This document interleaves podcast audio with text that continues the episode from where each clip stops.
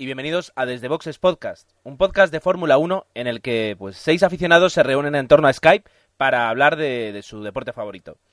Y aunque pues no es justamente automovilismo, pero sí está muy ligado al mundo del motor, porque es eh, en este caso la categoría de Moto 2, la única forma que encontramos de comenzar este, este episodio, capítulo o lo que sea, es pues eh, hablando de la trágica muerte de Tomisawa, de un piloto jovencísimo japonés de 19 años que hoy ha perdido la vida en, eh, en el Gran Premio de San Marino de Moto 2, en este caso, eh, por, por, por un accidente brutal, eh, con, unas heridas que eran incompatibles con la vida. Y, y bueno, pues desde aquí pues nuestro, nuestro pésame a todo el mundo de, y a todos los aficionados del, del motociclismo, eh, porque la verdad es que es muy duro cuando, cuando personas que, que salen a jugarse la vida para entretenernos, porque al fin y al cabo eh, se puede ver así el deporte, eh, pues fallecen eh, dejándolo pues, pues eso, dejando la vida en, en la pista. Eh, pues hemos empezado, bueno, después de este comienzo tan, tan serio, vamos a, vamos a pensar en positivo, vamos a pensar en el espectáculo, en la Fórmula 1, que, que al fin y al cabo para eso es, para que nosotros podamos disfrutar y para que ellos puedan competir. Y vamos a dar pues la bienvenida al equipo habitual. Hoy estamos todos eh, para hablar de un gran premio. Osvaldo, eh, la Fórmula 1 también se puede decir en este caso que vuelve a casa. Así es, otro yo y, me, me reitero en mis, mis, mis comentarios de otro circuito clásico Monza, mu- mucha velocidad, eh, entretenida, esperemos que, que la carrera del próximo domingo pues dé lo que se espera de ella, que sea entretenida, como digo, que sea una carrera rápida, que encontremos adelantamientos y, y que bueno, y que gane el mejor. Hola a todos. Porque Agustín, es decir, Monza es casi como Silverstone, como Spa, circuitos míticos y circuitos clásicos que de en los cuales no podemos casi casi concebir una Fórmula 1 sin un gran premio junto con el de Mónaco, tal vez. Buenas noches, pues sí, eh, dentro de, de los grandes estaría Monza, Mm, igual porque es casa de Ferrari, por decirlo así, pero sí, a ver si en esta ocasión eh, Alonso destaca en este en esta su nueva casa que va a estrenarse como como equipo de casa y a ver qué tal le sale la, la carrera. Porque hablamos de Ferrari, o has hablado tú, Agustín, de Ferrari, también hablamos de Red Bull, hablamos de, de McLaren, porque con esas tres escuderías es con las que contamos para que alguien se lleve el campeonato del mundo. Ya las demás eh, se puede decir que juegan a otro, a otra, con otras metas, ¿verdad, Manuel? Sí, sí, Ferrari no puede fallar y tiene que ir victoria, victoria, victoria y solo vale ganar.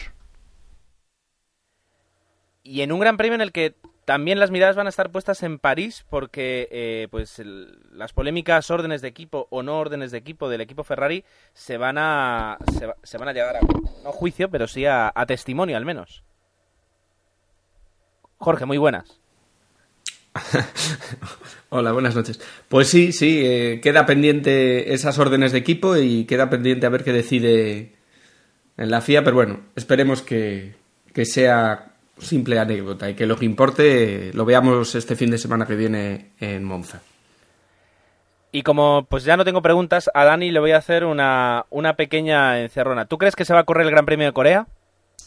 Pues eh, la verdad es que con el estado en el que estamos viendo estas fotografías espía, eh, hay serias dudas y, la verdad es que es el, entre comillas, culebrón del, del verano si realmente van a llegar a tiempo a la construcción o no. Muy buenas a todos. Bueno, pues eh, todas estas cuestiones y algunas más son las que vamos a discutir en cuanto escuchemos esta promo.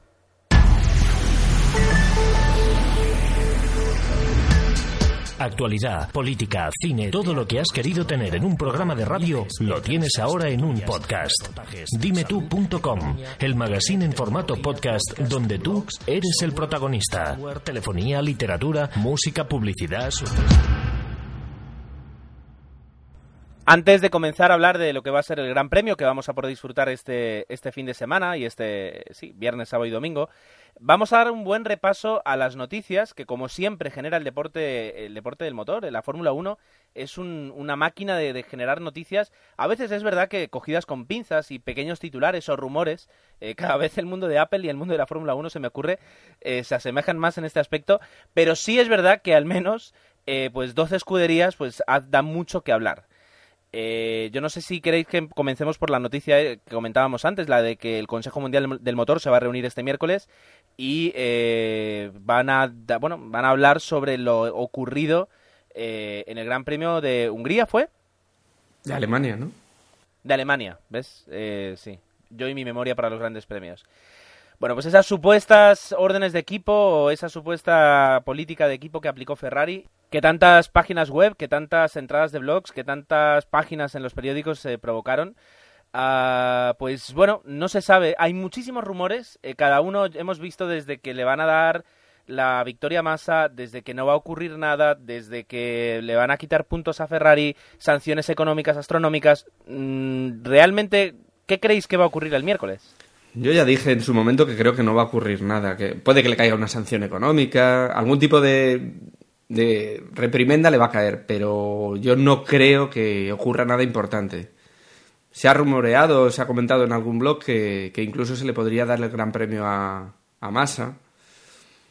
No sé, yo, yo creo que no, yo creo que, que va a haber un tirón de orejas, llamémoslo económico o de alguna otra manera, pero mi opinión es que no va a ocurrir nada. Sobre todo, sobre todo porque se imaginan que le den la victoria a Massa justo eh, previo al Gran Premio de Italia y si eso sucede probablemente Alonso se aleje aún más de del campeonato justo cuando viene el Gran Premio de Italia. Ferrari no se les vaya en el circuito digo yo que económicamente a lo mejor no les no le es muy no les es muy viable que, que hagan eso digo yo. No yo creo que no pero bueno. Y yo creo yo creo que mm, hemos, hemos estado escuchando, hemos estado leyendo muchas declaraciones.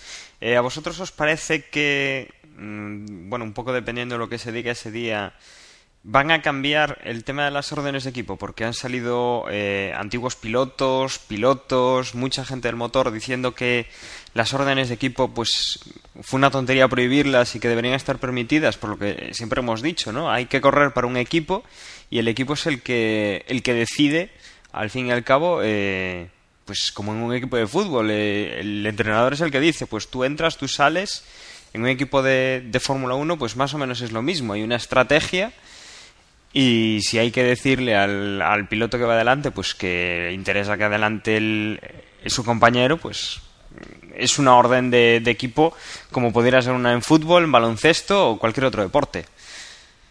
Pero es que yo, pero es que yo creo que órdenes de equipo siempre hay. Yo creo que también lo comentamos hace un par de podcasts cuando, cuando, sucedió esto con Alonso y, y, Massa. Yo creo que todos los equipos tienen que, previo a la carrera, discutir qué es lo que va a pasar. Obviamente que cuando la carrera se está desarrollando, muchos factores serán nuevos y no se habrán tomado en cuenta a la hora que, que se hace ese briefing previo para ver qué es lo que se puede hacer. Pero pues yo creo que las órdenes de equipo ahí tácitamente siempre están ahí. Yo sí, a, mí me sigue pareciendo correcto el que no haya órdenes de, equipo explícitas al momento de la carrera. ¿eh? Yo creo que, que eso debería, debería suceder. Y eso no significa en ningún caso, como digo, que, que no existan. Solo que no, no, no están explícitamente dadas en las dos horas que dura la carrera, pero previamente a eso, yo creo que todos los equipos hacen sus reuniones, sus briefings y, y se discuten todas las posibilidades de lo que puede suceder, indistintamente que luego en carrera todas esas variables, repito, se den o no se den y, y cambie un poco la dinámica de, de, lo que se decidió, pero al fin y al cabo, no sé. A mí yo sigo insistiendo en que eh, órdenes explícitas en carrera, yo no estoy de acuerdo. Eh, yo ahora estaba pensando que tal vez la FIA antes de, decidir sobre si legalizar o no las órdenes de equipo, tendría que eh, abrir un cajón que se llama Mundial de Rallys y, si quieren, pues eh, llamar a, un chico español que se llama Dani Sordo y preguntarle a ver él qué opina y, él qué ha vivido en cuanto a órdenes de equipo. porque yo creo que eh, al menos yo, vale que no, no sigo todas las categorías de la FIA, pero por eso digo que para mí es un ejemplo eh, pues muy cercano, eh, las órdenes de equipo en el Mundial de Rallys, en el equipo Citroën, para que Sebastián Loeb siempre pueda ganar el, el campeonato mundial, ojo, que Sebastián Loeb, pedazo de piloto, impresionante, pero para que en, ningún momento peligre ese campeonato, eh, cada año, y no te digo en cada carrera, pero en muchas carreras se le dan órdenes de equipo para que levante el, acelerador eh, Dani Sordo. Así que eh, no se tendría que asombrar tanto de que existan. Eh, si es verdad que están prohibidas y es un reglamento que hay que cumplir, pero habría que, estudiar ese reglamento y a lo mejor ser un poquito consecuente con respecto a diferentes a diferentes categorías de la Fórmula 1, de la, del um, automovilismo. Yo creo que es más bien por hipocresía. Se sabe que existen, pero estas justo se dieron tan claras y una encima por radio, en directo, a todas las cadenas a nivel mundial, que es como si eh, quitara mm, veracidad lo que estás viendo en carrera. Como que la gente ve, aquí está todo pactado, como si fuera un, un pressing catch o algo así, que dices, pero esto es mentira, aquí lo manipulan todo desde arriba. Yo creo que es eso, hipocresía pura y dura. Bueno. Ah, ¿Alguien más tiene que decir algo sobre esta noticia, sobre todo el tema de, las órdenes de equipo? ¿Queréis que empecemos a, bueno, a relatar el resto de noticias? Esto es un... No, no, yo, yo quería añadir que mm, alguna vez lo he comentado, que si el veredicto es culpable, que caiga la sanción gorda, o sea, que no hayan en plan, vamos a hacer un apaño para que no sé qué. No, si el veredicto es culpable, a saco. Que no porque sea Ferrari ni porque sea uh, Pericos de los Palotes. Pero eso, eso, eso no, ha ocurrido en otras pues- ocasiones con otras grandes escuderías, ¿no? No, yo creo que sí, yo creo que yo creo que Manuel se refiere a lo que pasó con, con Renault y, y el y todo el problema este con, y con que los culparon pero le dijeron bueno sí lo que pasa lo que suele pasar siempre porque estaba Mosley y tal y ahora que no está Mosley o sea hay una cierta regla si el veredicto es culpable pues te, jodes no haberte asaltado. Eh, no no no a ver queda queda muy claro lo que pasa es que eh, es que es que es complicado. La FIA la FIA es muchísimo politiqueo. Y como para politiqueo y si queréis salto de noticia eh, teníamos la noticia que la FIA se salta su propio reglamento para que el Gran Premio de Corea se pueda disputar. Y es porque el Gran Premio de Corea, de, Corea no, de Corea, no se, no se, las obras no han avanzado al plazo, en los plazos que se, que se creían y que se necesitaban para poder eh, homologar el circuito y permitir que se corriera allí el Gran Premio de Corea pero poderoso caballeros don dinero, hay mucha inversión metida, eh, los coreanos pues evidentemente están diciendo que, a dónde vas, como que se va a saltar ese gran premio, y bueno, y donde dije digo, digo Diego, y llamo a mi amigo Bernie, Bernie me dice que me espere un poco y yo me espero. Eh, el problema, de, yo creo, es, eh, vale que es mi, mi argumento de siempre, pero lo vuelvo a repetir, es que en el caso de la Fórmula 1, el deporte en sí ha superado a la organización del mismo. Eh, el espectáculo, lo que se espera de él, es más de lo que la organización, las reglas y la persona que, las personas que, lo organizan pueden dar de sí. Entonces eh, tenemos un, deporte, yo llamaría desbordado. Y, hace que, constantemente haya que haber excepciones, eh, nuevas reglas, no lo hagas más, esto no sabemos cómo se queda, etcétera, etcétera, etcétera. Sí, desde luego poca autoridad puedes demostrar si, si, si tú no cumples las normas que dictas. Es decir, que, lo primero que tienes que hacer es cumplirlas y, demostrar que hay que cumplirlas. Y si no lo cumples, pues poco respeto conseguirás por parte de, todo el deporte. Entonces, vamos a ver. Eh, además de, bueno, sobre el Gran Premio de Corea también tenemos que Chandok, eh, que como, bueno, no sé si, no lo hemos comentado, bueno, sí, lo comentamos que, Yamamoto, eh, pues estaba corriendo carreras en el, en el asiento de Chandok eh, y ahora pues se ha confirmado y luego lo hablaremos que, va a correr el resto de carreras de la temporada. Esto en Hispania pues va por patrocinadores, por supuesto, porque por tiempos eh, pues casi casi no digo que no importe quién se sienta, pero no va a haber una, gran diferencia. Y Red Bull pues eh, le dijo, ¿tienes pensado correr? Y dijo, no, y pues te vienes, y dijo, vale. Y en el Gran Premio de Corea estuvo inaugurando, dando las primeras vueltas al, al Gran Premio de Corea, por lo cual Entiendo que lo hizo en un Fórmula 1 y en un, en un todoterreno, por tanto tengo que entender que ya está correctamente asfaltado. ¿Y, qué dijo el chico al bajar? Pues, ¿qué va a decir? Que el, que el circuito le gusta mucho, que, se va a poder adelantar y que tiene una combinación de, rectas largas con curvas lentas que, puede dar mucho espectáculo. Ah, tampoco le voy a dar mucho valor a las... Uy, uy. Uy, eso de que está bien asfaltado, viendo los vídeos, bueno, se ve mucha tierra y el asfalto parece la primera capa sobre la tierra para disimular un poco, ¿eh? eh me lo creo. Hombre, a ver, para que pueda circular un Fórmula 1 por ahí, eh, con, una, con una sola capa de asfaltado, puedes terminar con los bajos hechos, hechos polvo. Eh, pero bueno, ya digo. No, para hacer una exhibición que es un Red Bull, digamos, de exhibición, nada de Red Bull de. Vale, te doy la de competición, competición que. Después de haber... tú ves los vídeos, tú ves los vídeos y dices, bueno, este circuito le quedaba unos cuantos semanas para que esté acabado. Después de. Entonces, ¿tú crees que no van a acabar, Emanuel? No, no, sí, sí. Digo que la ah. situación, en teoría, debería estar todo completamente acabado a estas alturas. Pero llegan justo, justo, justo ahí. Pero por lo menos está mejor de lo que, que se esperaba que la semana pasada salieron unas fotos donde, vamos, que ah, había edificios de casualidad. Pero por suerte ya, como vemos, hay una capa de asfalto, ya Chandau pudo hacer este shakedown para probar un poco. Algo es algo y sí, van a acabar, pero teniéndolos ahí en la garganta que por poco no. Eh, de todas formas, sobre esto, después de haber visto a, Jaime Alguersuari pilotar un Fórmula 1 por las arenas de las playas de Punta Cana, eh, retiro mi, comentario de que el, asfalto tiene que estar bien hecho para que pueda correr un Fórmula 1. No, o sea, si puede correr sobre la arena, puede correr sobre, sobre una capa de asfalto. Eh, lo que no cuenta la noticia, y yo creo que a lo mejor pasó, es que tuvieron problemas para sacar a Karun Chandok del Red Bull porque después de pilotar toda la temporada, o, casi toda la temporada, un Hispania, eh, sentarlo en un Red Bull, aunque sea el del año pasado, pues eh, qué sensaciones tuvo que tener Karun Chandok. Eh, con, cómo, cómo, ¿Cómo te bajas? Y dices, pero no, no, de verdad que no me lo puedo llevar a casa.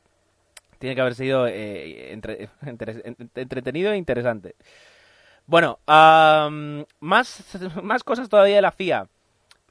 Resulta que, aunque la FOM, la Formula One Management, que es la empresa de Bernie Eccleston, que tiene todos los derechos eh, de incluso dónde puedes estar tomando la sombra y no en un circuito de Fórmula 1 y que por supuesto eh, atrévete tú a subir un vídeo de, de algo de la carrera a YouTube, pues yo creo que a, lo mejor de cara al futuro tienen que incentivar a que la gente grabe vídeos y los ponga en internet, porque si no llega a ser por eso, la FIA no se entera de que, de que Massa salió pues un metro y medio por delante del resto de coches. Eh, ¿Qué pasa aquí? O sea, que alguien me lo explique. Osvaldo, Agustín, Manuel, Jorge, Dani, alguien. Bueno, una de las cosas que dijeron, creo recordar, es que el sensor, porque todo toda la, parrilla pues está eh, llena de sensores para las salidas, lo que le había pasado a Alonso. Em, pues eso, tiene unos sensores en cada una de las plazas y parece ser que el sensor de, de masa falló y como no les chivó que el coche no estaba puesto en su sitio, pues tampoco Tampoco se les ocurrió mirar a ver si realmente estaban ahí o no. Pero no sé, es que hay ciertos comisarios que están en la parrilla de salida que no sé, ¿para qué? ¿Dónde estaban mirando? Si estaban cortando las uñas o que mientras estaban saliendo los coches. Vale, vale. solo... Un sensor puede fallar, vale, si eso es totalmente entendible, esto es tecnología y cualquier momento puede fallar, pero es que es que yo con todo esto, la FIA tenía para mí un poco de crédito. Después de esto, ya no tiene absolutamente nada. Y Charlie Whiting y todos los que están en carrera, por mí, se pueden ir al diablo. Pero no solo, no solo que falle a lo mejor uno o dos jueces que estén, no estén mirando al sitio, sino que recordad que la retransmisión de, que, se hace aquí para España ya avisaron los periodistas. Eh, más está mal puesto, más está mal puesto, más está fuera de la caja más está saliendo mal. Lo mismo que lo vio ese periodista, lo vio mucha gente.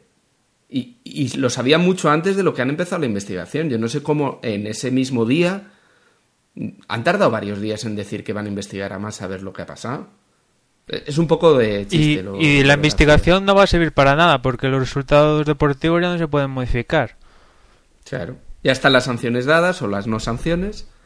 Y, el campeonato de, de, Monza, pues, o sea, el Gran Premio de Monza tiene que salir igual. Mm, y esta reacción de la FIA es ante la evidencia tan clara de que un aficionado pues ha demostrado esto porque no sé Cristian para qué quieres tanta cámara tanta tantos ángulos ni tanta tal si al final no te enteras de nada es que le falta el HD lo que falta yo creo que es un poquito de calma nos estamos acelerando pero es verdad que, no es, yo, yo no creo que estemos exagerando eh, pequeños problemas eh, estamos hablando repito, no es que nos hayamos ido nosotros a jugar a, a, y, y Emanuel haya salido medio metro adelantado.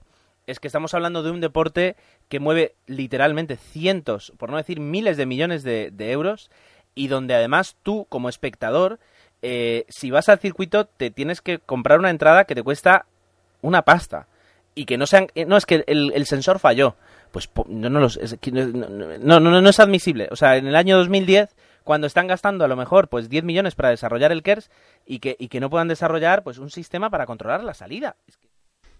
Pero aparte es que tienen las cámaras, la misma cámara que lleva el propio coche, que no sé, vale, que no es un ángulo que se pueda ver la línea, pero es que si estás adelantando medio metro, eso se nota.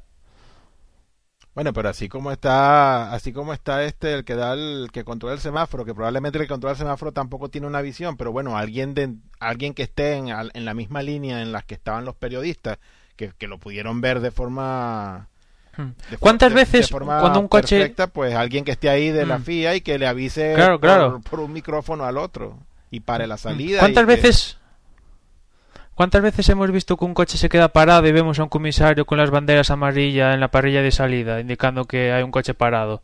¿Qué pasa? Esa gente en Bélgica se quedó dormida, estaba cortando las uñas, comiéndose un helado, ¿qué pasó? Pero para seguir dando leña. Es que normalmente los pilotos cuando les pasa eso levantan la mano. Y como esta vez no la levantaron, no lo vieron. Bueno, tristísimo. Eh, vamos a, a, continuar porque tenemos más, más noticias y el tiempo se nos va enseguida. Eh, hablábamos antes de Hispania y es que Yamamoto va a continuar conduciendo el, monoplaza, el Hispania, ahora no me acuerdo el modelo exactamente, HR1, HRC1, eh, hasta el final de la temporada. Esto se mueve por, eh, por patrocinadores, Yamamoto los tiene, Chandok no, y por tanto pues tú te quedas y tú te subes y se acabó.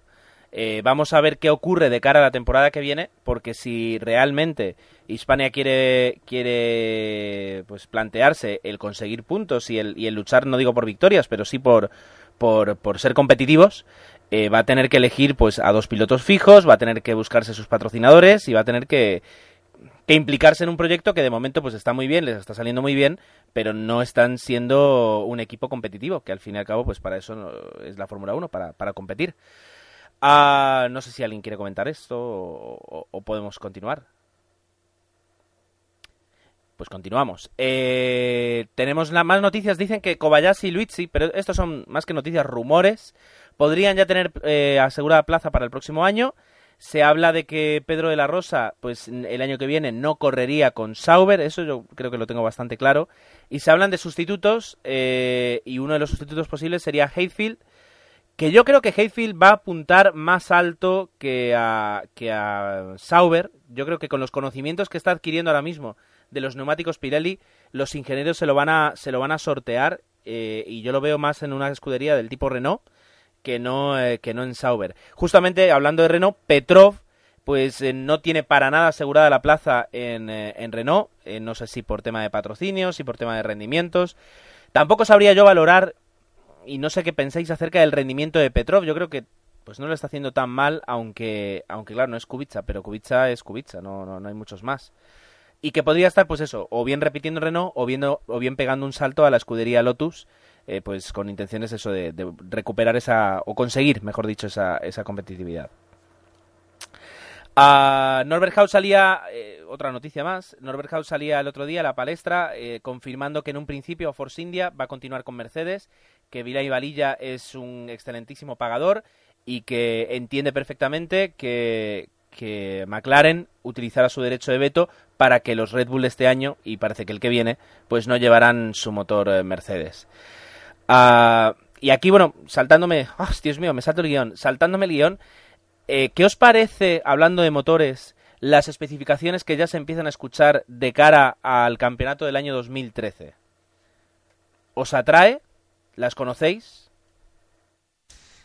Pues sí. A mí lo que... Dale, Manuel. Sí, dale. No, que decía que esta semana salió de que igual volvía el efecto suelo con un difusor adaptado para tal efecto. Más o menos algo parecido al efecto suelo, que no igual, pero y eso ya me empieza a leer muy mal. El tema difusores, por favor, no. Ya, ya, hemos pasado esa ya hemos pasado esa época, por favor, que no vuelvan los difusores estos en plan aerodinámicos a tope ni nada de eso. Aunque si es como efecto suelo, bueno, si pega el coche, vale, pero como no va a ser efecto suelo, efecto suelo, como lo conocemos de, de épocas pasadas, no va a ser lo mismo, con lo cual no lo eso es lo único. Después el tema de los motores turbo y todo esto, sí, puede estar interesante.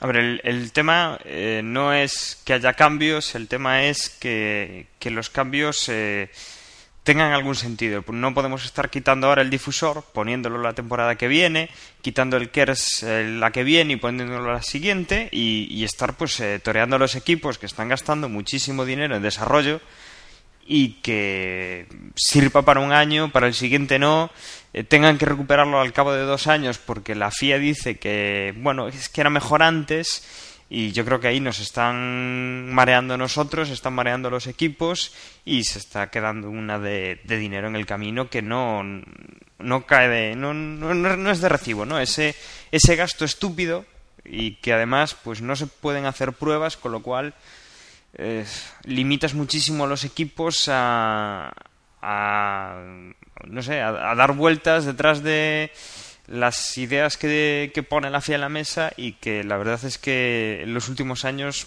no están dando muy buen resultado a nivel de, de lo que ellos están buscando. Eso de que se mejoren los adelantamientos, de que haya más espectáculo. Yo creo que cambios sí, pero a ver si empezamos a hacerlos con, con más cabeza. Bueno, yo eh, no estoy de acuerdo contigo, Dani. Y después de la pausa que crea tensión, te voy a decir porque primero, eh, quería hablar yo sobre todo, además del tema del difusor y del efecto suelo, del motor. Es decir, ahora mismo los coches llevan un motor eh, de 8 cilindros, eh, 2.000 centímetros cúbicos, eh, atmosférico, y se está hablando de un motor más pequeño, de 4 cilindros, 1.600, turbo, que generaría una potencia en torno a los 650 caballos, y que tendría un, un control de la mezcla para no permitir mezclas muy ricas y por tanto bajar el consumo de los coches. Entonces estaríamos viendo una, una Fórmula 1 comparada a la que yo veía pues hace muchos años de los V10 que estaban por encima de los 1000 caballos, pues una Fórmula 1 bastante descafeinada, pero sí es verdad que eh, eh, y por eso yo estoy a favor de los cambios y de que a veces se quiten las cosas y luego se vuelvan a poner con sentido, en eso sí que estoy de acuerdo contigo, porque eh, hace, que los, eh, hace justamente que los ingenieros puedan ingeniar, que eso es lo suyo. Si dejáramos las mismas normas durante demasiados años, pues los equipos con más presupuesto a la larga serían los que siempre se terminarían llevando, eh, llevando el gato al agua. Así que yo sí que veo positivo un cambio en, en cuanto a la reglamentación. incluso diría que vería mm, con buenos ojos que se crearan motores más baratos para que más marcas y marcas que no eh, participan luego en la Fórmula 1 si pudieran vender motores como ahora mismo se, se, están vendiendo cajas de cambio y frenos y, bueno y que las, las, constructoras Mercedes utilice eh, motor Mercedes pero que Red Bull pues a lo mejor pudiera llevarse un motor Peugeot por ejemplo y que fuera competitivo. Porque además yo creo que a, cualquier fábrica de automoción o casa de automoción fabricar motores 1600 diésel de altísimas prestaciones eh, pues yo creo que les interesa Hombre, pero no creo que tenga... A ver, yo creo que los, motores de competición, por mucho que coincidan en número de cilindros y cubicaje, tienen poco que ver con los, con los que construye un fabricante para sus vehículos, ¿no? No, yo no estoy... A ver, sí, funcionan igual, pero que, quiero decir que, que al final eh, esa diferencia que hay entre un motor, por ejemplo, este año Mercedes, que, que por lo visto es el que más rendimiento da, y por ejemplo un Ferrari, que este año pues no es tan potente, lo da ese, ese ingeniero que, que trabaja día a día para sacarle y exprimirle todo. Y no sé si, si al eh, asimilar lo que sería el tamaño del motor y el número de cilindros y tal, llevara esa competición a la Fórmula 1. Yo creo que, que, no, seguirían siendo los mismos. Podría entrar Peugeot, claro que podría entrar, o cualquier constructor, pero, pero no, no lo veo yo tan cercano. Yo, sin embargo, sí que creo que al hacer un motor pequeño y con turbo, sí que puede, puede quitarnos prestaciones, sobre todo en recta, pero a lo mejor sí le puede dar una salida y un que puede estar bien para, por ejemplo, adelantamientos. A ver, yo lo que decía de eh, no es no a los cambios, pero lo que no se puede ser está bien que se evolucione, que, se busque ese movimiento, dice Gerardo, que los equipos eh, no se acomoden, pero bueno, lo que no puede ser es que los años par se puede utilizar el KERS y los impar no, que los años en los cuales el 25 de julio caiga en martes, pues eh, que se puedan utilizar los difusores y, y, el resto no. O sea, cosas, no sé, que están dando botes de aquí para allá y dicen, no, pero es que este año vamos a mejorar la, la capacidad de adelantar. Y, es que no, no lo están consiguiendo. No, o sea, siempre es la excusa, siempre es buscar más espectáculo y, no vemos esos resultados. Y luego aparte, claro, esto lo ves pues cuando empieza la temporada, porque como los equipos tienen el tiempo justo para hacer sus, sus pruebas y, darle forma a esos coches, pues eh, está pasando lo que está pasando. Obviamente, yo coincido con Gerardo en que hay que hacer cambios, pero la cabeza está para, para pensar qué cambios y en qué contexto. Bueno, pues si queréis, bueno, este debate yo creo que lo vamos a tener varias veces más adelante y, estará bien retomarlo con, más información que tengamos. De momento también es verdad, son todos rumores, no hay nada confirmado y es que en la Fórmula 1, hasta que no está corriendo en la pista, no está confirmado. Ah, continuamos. Eh, bueno, en este caso habla de. Tenemos otra noticia que habla de Ferrari. Eh, en una posible ronda de, caza, eh, estaría buscando al estratega, al jefe de estrategia de Red Bull eh, que justamente este año no es que tampoco esté brillando la estrategia, pero bueno, eh, está volviendo eh, a, incorporar gente, ya que bueno, pues el equipo de Stefano Dominicali todavía no tiene la fortaleza que llegó a tener el equipo de Jean Todt. Y, yo no, bueno, no sé si en este caso pues dará sus frutos. sí que están, bueno, reclutando bastante y a golpe de talonario consiguiendo pues grandes, grandes técnicos y, tal vez pues, pues eso le, devuelva los campeonatos del mundo que quieren ganar. Y hablando de lo que decía Dani acerca de, las idas y las vueltas de la Fórmula 1, pues ahora de repente a Renault, cuando dejó escapar a un doble campeón del mundo, pues ahora cree que sí es momento de volver a poner dinero en Fórmula 1 y se cree, bueno, como siempre, rumores, parece ser que a Renault le volvería a interesar la Fórmula 1 y volvería a poner pues eh, dinero para, para patrocinar y para convertir otra vez su escudería en una de las mm, de primera fila y no de, de fila y media o de segunda fila, como ahora mismo yo calificaría a Renault. Ah, ¿Entendéis como lógica esta actitud de Renault? Bueno, mm, ellos la explicación que han dado es que, que realmente este año están muy, muy competitivos y que están dando buena imagen a la marca y, y que hay que seguir por ese camino. Yo creo que es un poco pensado como una inversión, ¿no? Sí, sí, se habla de que podría volver a comprar a la parte de las acciones que le vendió a Jenny Capital. Y yo en la postura de Renault sí podría estar de acuerdo y en cambio no estaría de acuerdo si por ejemplo Toyota o Honda decidieran entrar porque eh, en su caso Honda pues pasó lo de Brown y en caso en Toyota casi todo el mundo coincide en señalar que el Toyota para este año podría hacer cosas bastante importantes, que era un coche importante. Y decidieron irse y igual mm, podía volverse a repetir el caso eh, Brown, pero bueno, eh, los japoneses son así, o se quedan o se van y, y hicieron irse. Y en caso de Renault apostaron por la solución intermedia, que a la vista está le puede traer bastantes cosas positivas. Y lo de si todos los años cambiamos de, de normativas, etcétera, parece que ahora va, va, a ocurrir lo mismo cada semana con, con Kimi. La semana pasada decíamos que él había declarado que no estaba interesado en volver o que ya lo tenía casi descargado, eh, descartado. Parece que ahora, esta semana, según esta noticia, igual con Renault sí que volvería a participar. No sé si ha salido él para, para decir lo contrario, pero vamos, cada semana parece que está destinado a volver a la Fórmula 1. Yo creo que de momento se puede quedar muy bien ahí corriendo rallies, que le está pasando, que se lo está pasando muy bien. Bueno, dos noticias más y ya nos centramos. Uy, Emanuel, tienes, tienes un poquito de ruido ahí en el micro. Eh, dos noticias más y nos centramos en, eh, en lo que es el Gran Premio de Italia. El primero es que se ha acordado para el año que viene mantener el límite de test eh, pues pretemporada. Ah, pues luego se quejan todas las escuderías, pero bueno, hay una declaración de Martin Whitmars eh, pues muy, para mí, muy entretenida, que dice que personalmente me gustaría ver más test, pero soy respetuoso con el hecho de que algunos equipos todavía lo están pasando mal. Y acto seguido miró hacia un par de personas eh, que salieron corriendo de la sala. Eh, me causó gracia, porque vino a decir que nosotros vamos sobrados, pero bueno, no pasa nada. De momento es eso, es decir, yo creo que es necesario que haya más test. no, sé, no sé cómo lo consideráis vosotros. Yo creo que sí que es, interesante que haya más test. Mm, no, no sabría qué decirte. Por otro lado, quizás eh, alguno más, pero, pero no mucho más. Eh. piensa que, por ejemplo, cuando había muchos, muchos test, lo que eran las, los entrenos del viernes eh, tenían muy poca importancia para los equipos, sobre todo para los grandes. Era una cosa que iban pues porque había que ir, daban cuatro vueltas porque había que darlas y ya está. Y sin embargo este año necesitan esas vueltas muchísimo, cosa que para para los que van a los grandes premios, pues, pues es muy de agradecer. Pero hay una solución intermedia y que yo creo que sería bastante favorable.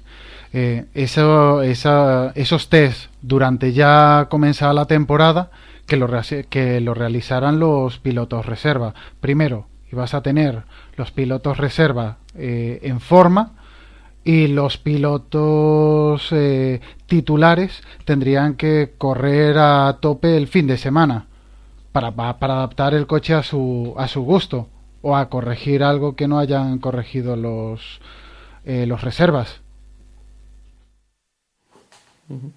Es una buena solución. Bueno, pues vamos a enviar a Agustín a la FIA a poner un poquito de orden. Por último, eh, ya se ha conocido el trazado del eh, próximo Gran Premio de Estados Unidos, el de Austin, Texas.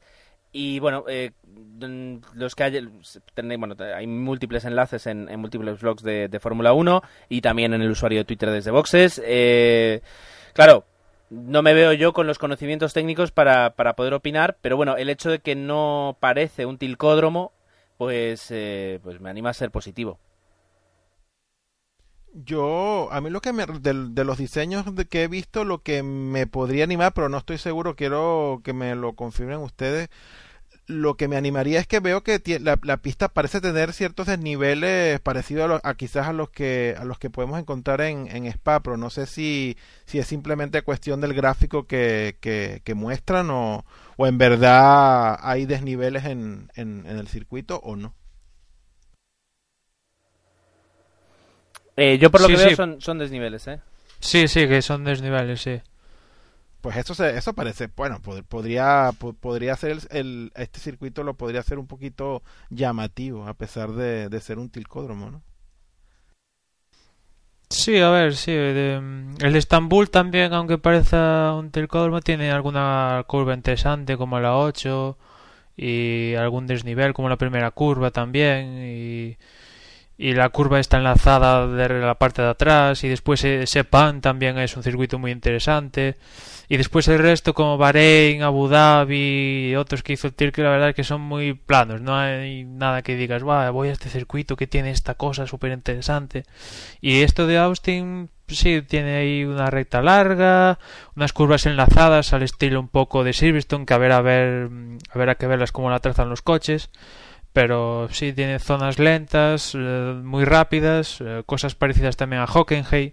Así un poco el dibujo me recuerda al viejo Hockenheim, que vale, que el viejo Hockenheim era todo casi todo recto, pero si le empiezas a ver al viejo eh, ponerle curvas casi sería un poco parecido a esto, viendo el dibujo así plano, sin desniveles, y lo que comentas, vale, si tiene desniveles, pues la cosa ya pinta bastante mejor.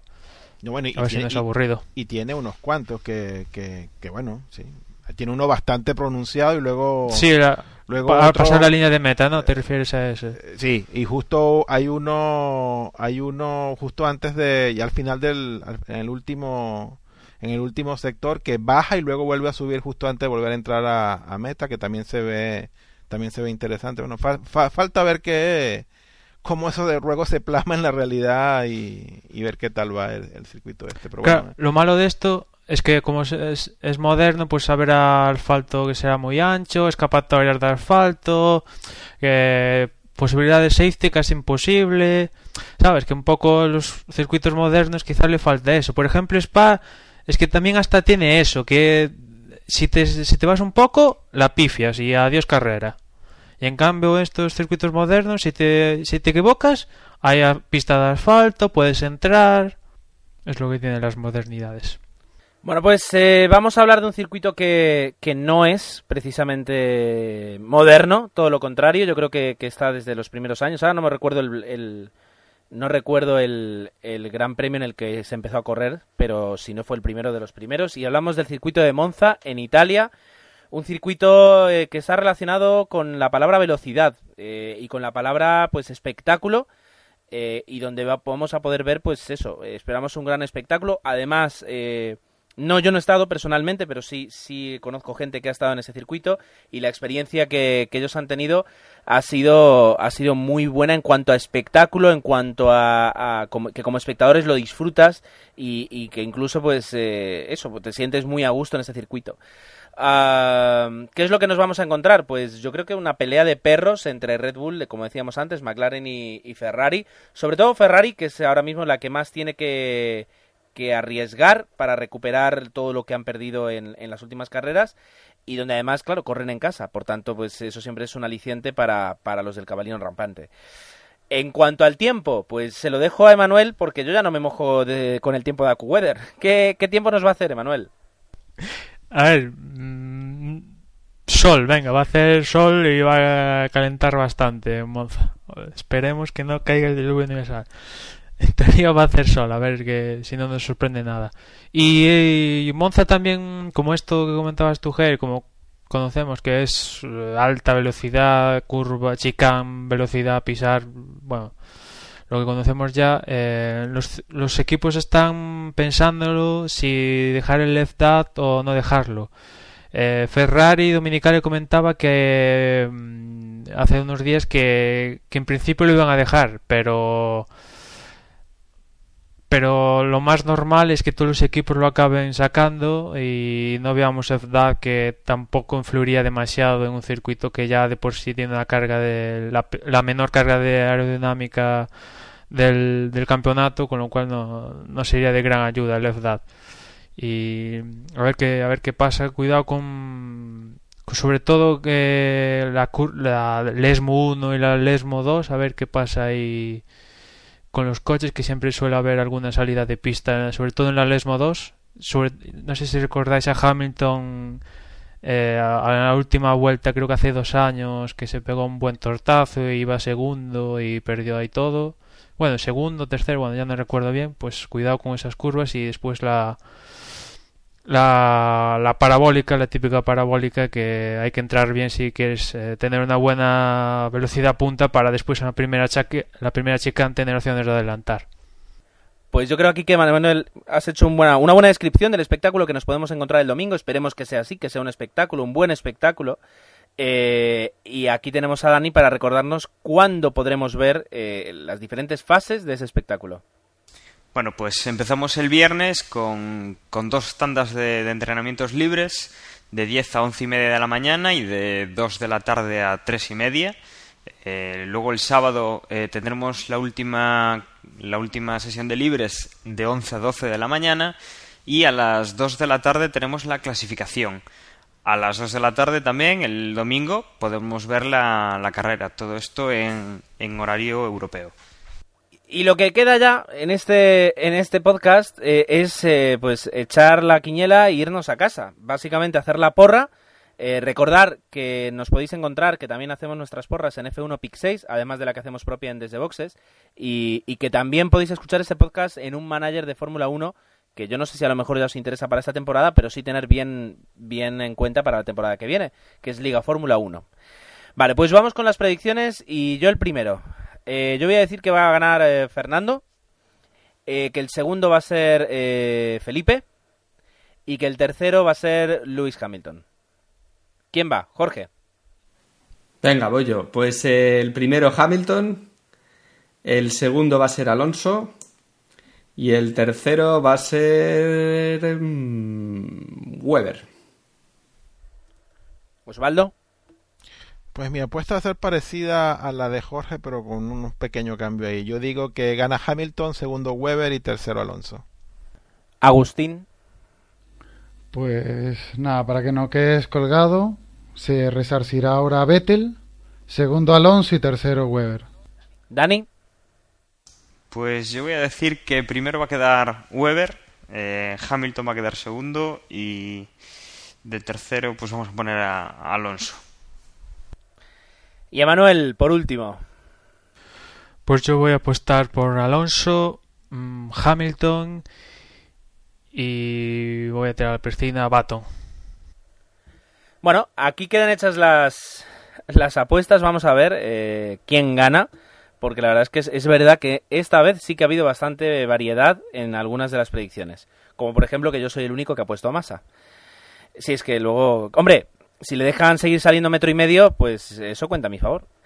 Vale, pues vamos a, dar aquí el, punto y final a este podcast, que yo creo que ha sido entretenido. Hemos repasado pues la actualidad de la Fórmula 1, hemos debatido sobre los temas más candentes, que siempre son los mismos, pero es que para eso es Fórmula 1, y hemos hablado un poquito de lo que nos vamos a encontrar en el templo de la, de la velocidad, iba a decir yo de la felicidad, eso va a ser si gana Alonso.